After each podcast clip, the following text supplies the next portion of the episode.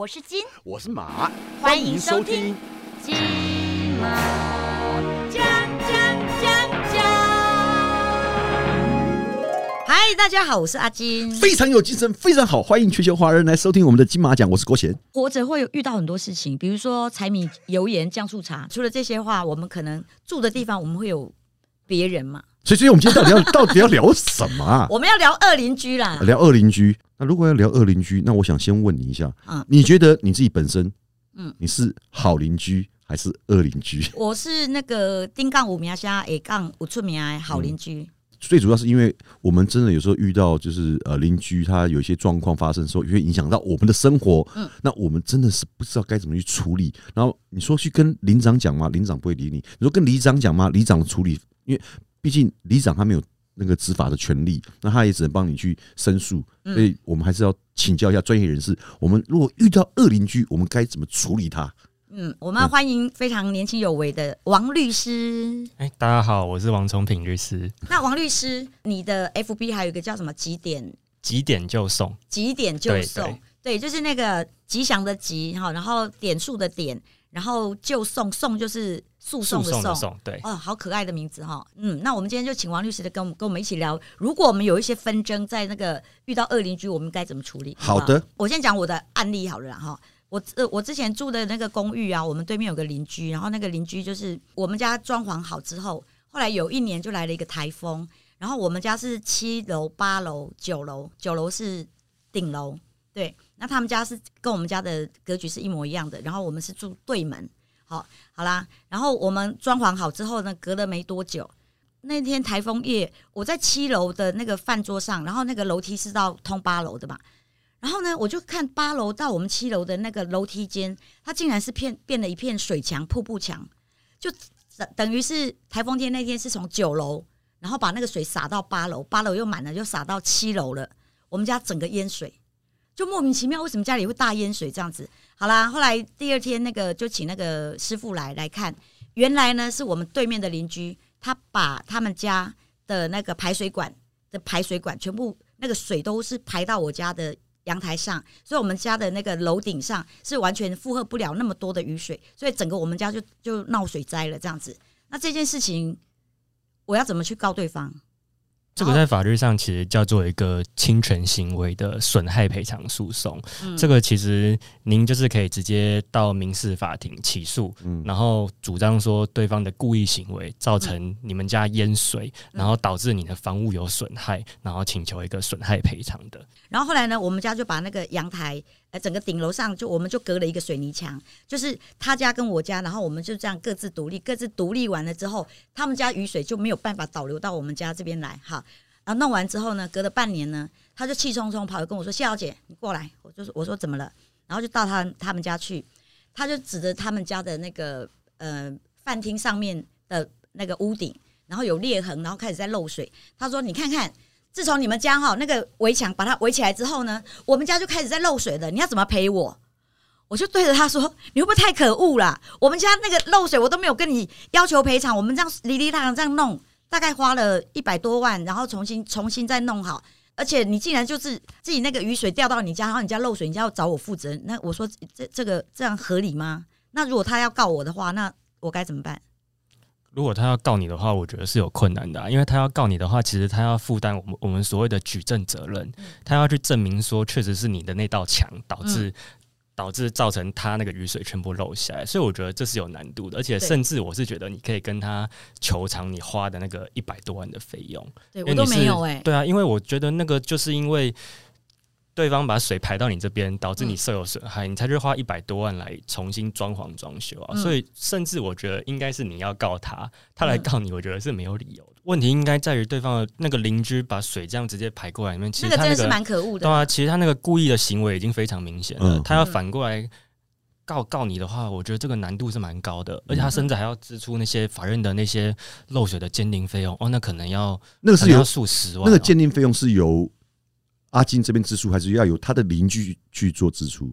如果是那个阿阿金这边提起诉讼的话，就是阿金这边要先支出。那到时候我们这边赢了的话，嗯对方就要支出这笔费用，因为那个是法法院委外由第三方的公证单位，什么技师单、技师土木工会技师工会，对对对，去鉴定的，嗯那就是要我们由我们原告这边先支出。嗯那原告告赢之后，被告就要负担这笔诉讼费用。那如果假设我们败诉，那我们就要自己承担这笔费用了。嗯，对，所以还得要打赢呢，打输的话我们还要付那我个钱。我觉得每次遇到法律的问题，就很多东西你如果没有举证的话，其实就是很难在法官面前去去证明自己是对还是错。后来另外一件事情又来了，然后那个墙壁上就是开始因为老公寓嘛，所以墙壁上就开始有斑驳的那个瓷砖就掉下来了。对面邻居就来按门铃了，跟我说：“哎、谢小姐，不好意思哦，我们外面这个这个墙墙面有点剥落了，我们是不是应该要就是来来维修一下？好，那我们就三户嘛，我们一层楼是三户，我们三户就平均来分摊这些价钱。我说好啊好啊，那不然我去找那个工人来，然后我们把那个墙壁重新补修好之后，然后多少钱我再跟你们说。他说哦好。后来那次那个补修那些瓷砖剥落的瓷砖，我大概付了两万块钱。好啦，结果呢，我去跟对方要钱的时候，他就跟我说：“谢小姐，你有没有看到你们家剥落的那个面积，靠近你们家那边剥落面积那个墙壁是比较大块的，所以你本来就应该多付啦，我只愿意付三千这样子。那这个我又该怎么怎么对付他？其实这个在法律上有一个专有名词叫做无因管理，无就是没有的那个无，因嗯就是因果的因，嗯无因管理就是其实基本上你其实是没有主动去支出这笔费用的义务的，其实你是代替他去支出这笔费用，嗯所以你没有义务支出这笔费用，你却代替他去帮他修这个墙，嗯但所以你可以基于这个无因管理的关系去起诉，请求他赔偿你这个两万多块的费用的。那可是像他像他这样子情况啊，就是说可能房子老旧，他需要外墙翻修，是不是要签什么合约？有什么合约可以签还是怎么样？到时候修缮了，到底这笔钱应该谁支出，或是说到后来可能我出了，我拿不到那个他们给我的钱，这样。我觉得这个可能要签一个三方可能要签一个契约会比较保险啊，嗯。就比如先签一个契约，就是说，哎、今天外墙剥落，那由我这栋住户先来支出这笔费用，嗯。那支出完后，你们其他两户要一同分分摊，嗯。就是我们三方之间要签一个一个内部的协议。嗯。那等到我真的支出完这笔费用，如果你们不愿意分担这笔费用的话，那我可以凭着这个我们双方的这个契约，嗯。去跟你们主张，就是应该要给我钱的。嗯。我觉得这个都是要书面签订的，因为现在蛮多人都因为太信赖嗯别人，对都是口头约定。嗯其实口头约定，如果你也没有录音的话，你到时候要去跟对方要钱，其实是比较难的。所以我是建议，就是牵扯到钱的问题，嗯都最好是签契约比较好。那像这个契约是需要，比如说王律师、阿金谷，我们三个人决定要去修这个楼梯了，那我们现在三个人就是自己签就好，还是说我们必须要找律师，或要去者律师行公证吗去？哪边工作公证？这个其实不需要找律师啦，嗯我们只要写一份契约，然后三个人都签名。那嗯其实我觉得比较保险，就是三个人都把自己的出生年月日、身份证都写上去，嗯然后亲笔签名加盖章，这样其实就有一个法律上的效力了。其实不一定要到律师事务所去公证。所以等于说我们可以省了律师费这一条，对对对，是他的意思。OK，了解那王律师，我想请问你，就是像我们平常就是跟邻居的纷争啊，像你自己接的案子里面，你觉得遇到最多的是什么？遇到最多的，其实我觉得常常就是住户跟管委会之间有纠纷。住户跟管委会，对对对，嗯，就嗯比如我自己之之前处理过的案子，就是我的当事人家中其实有那种刚出生不久一两岁的小孩，嗯那其实他们在高楼层，那作为爸妈一定会怕小孩就是爬一爬就掉下去了嘛，对，那一定会在外面装铁窗。嗯那这个时候管委会。就制定了一个规约，就说什么，诶，为了社区住户外墙外墙的美观，对。不准给我装铁窗。嗯。就是很长就会有管委会跟住户间有这种纠纷，就是管委会可能有时会针对某些住户来特别制定一个规约，然后这时候双方就会闹得不愉快，嗯而且嗯。而且我碰到几个案例，那几个案例都刚好是管委会的委员都是长期把持住管委会的，可以这样子吗？不是不能够连任，好像还是最多只能连任一次，不是吗？这个其实他们就是轮流当主委就好了，同一批人轮流当就好啦。对啊，因为都是自己人啊。啊，对哦，对啊，那遇到这个情况该怎么办？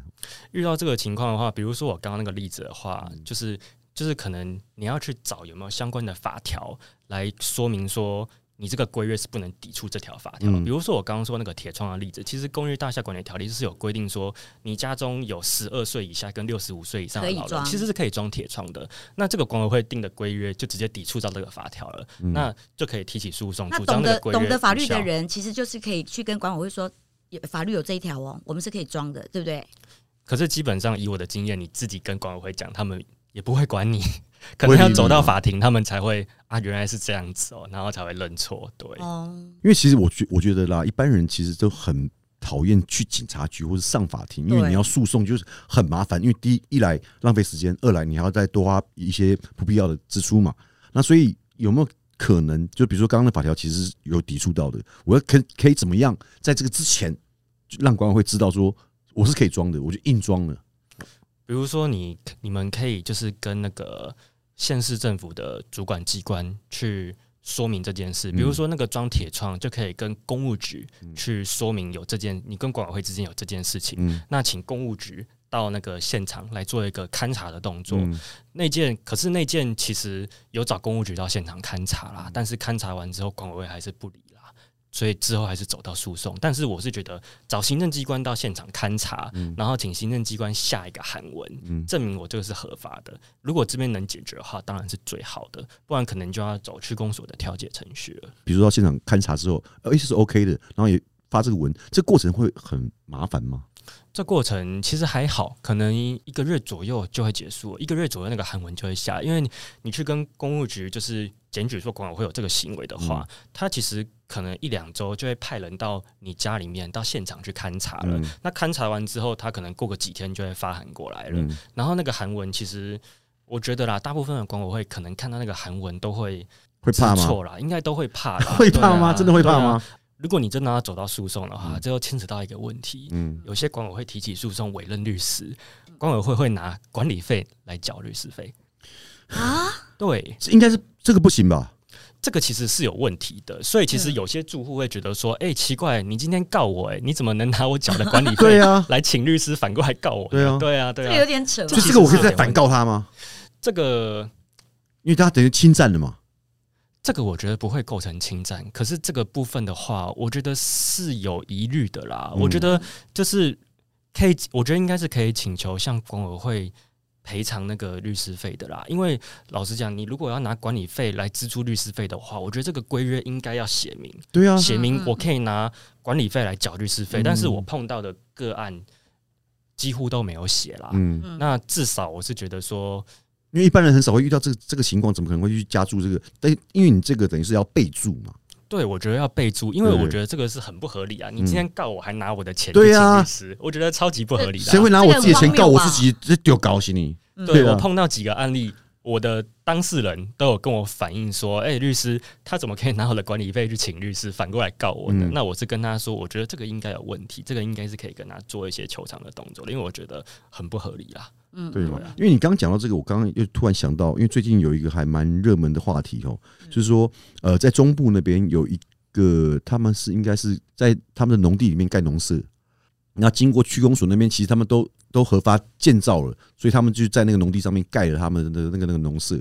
可盖完之后，水利局来去勘察，说他那个地方好像是在有水源经过的地方，还是怎么样的，所以就是要他们拆除。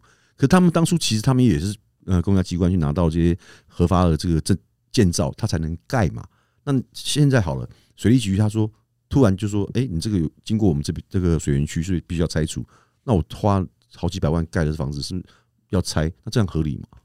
这个案子其实我前几天的新闻也有看到，嗯那其实最后我记得这个案子是有翻盘的，我觉得这个就是。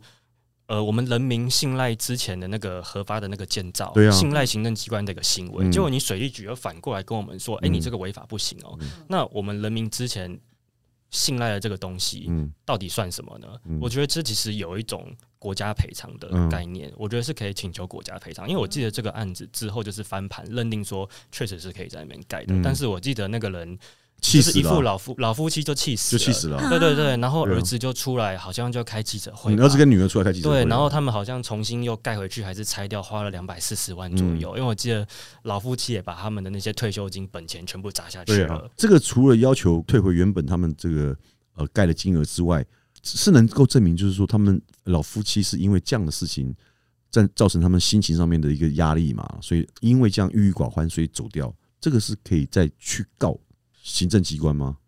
这个其实可以走民事诉讼的精神慰抚金，但是我觉得这个要证明其实是非常困难的。很难。你要证明就是双方间的因果关系，法律上的因果关系。法律上的因果关系是跟我们佛教的因果关系有什么差别？就是所谓的因果关系是你要去证明说，因为公务人的这个行为导致老夫妻可能生病、郁郁寡欢，嗯然后最后就气死了。嗯你要证明这双方间的原因的关系，其实我觉得是非常困难。虽然法条规定啊，这其实也是一种刚刚提到的侵权行为的损害赔偿，嗯，可以请求慰抚金。可是虽然法律规定你这样可以请求慰抚金，可是你要证明双方间的关系，因为你这个行为导致老夫妻的死亡。嗯我觉得这是非常困难的，所以虽然法律规定是可以提起这个诉讼，嗯但是我觉得要告赢的难度其实是非常高的。你有遇过二邻居吗？遇过啊，因为，最近才遇到。想知道马国贤遇到什么样的恶邻居吗？敬请锁定下集金马奖。我是金我是马。金马。